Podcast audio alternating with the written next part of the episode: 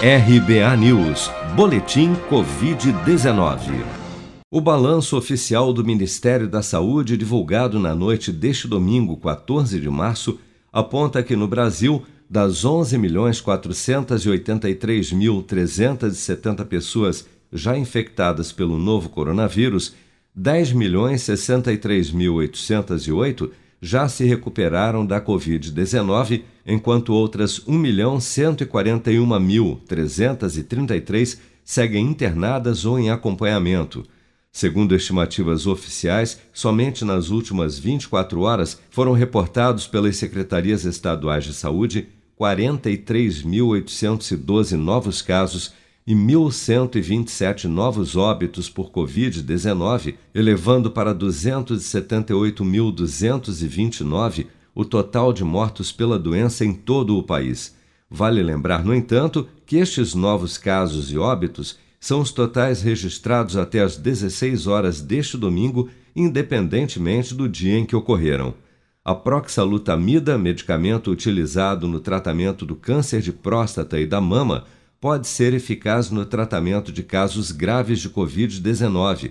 É o que aponta uma pesquisa clínica brasileira realizada no Amazonas pela rede de hospitais Samel, em parceria com a empresa americana de biotecnologia Applied Biology. De acordo com o estudo, a proxalutamida reduziu o número de mortes de pacientes em mais de 92%, como explica o médico coordenador da pesquisa no Brasil, Flávio Cadegiani. Os grupos eram muito parecidos, um pouco mais da metade dos pacientes era homem, a idade média era praticamente a mesma, 53 anos, quase todos precisavam de oxigênio continuamente, um pouco mais de dois terços precisaram não só de oxigênio, mas oxigênio alto fluxo ou ventilação não invasiva. Eram os quase candidatos ao tubo. Eram pacientes graves. Resultados: grupo que tomou placebo teve aí mais, pouco mais de 40% de mortes. Grupo que tomou a proxalutamida, menos de 5% de mortes.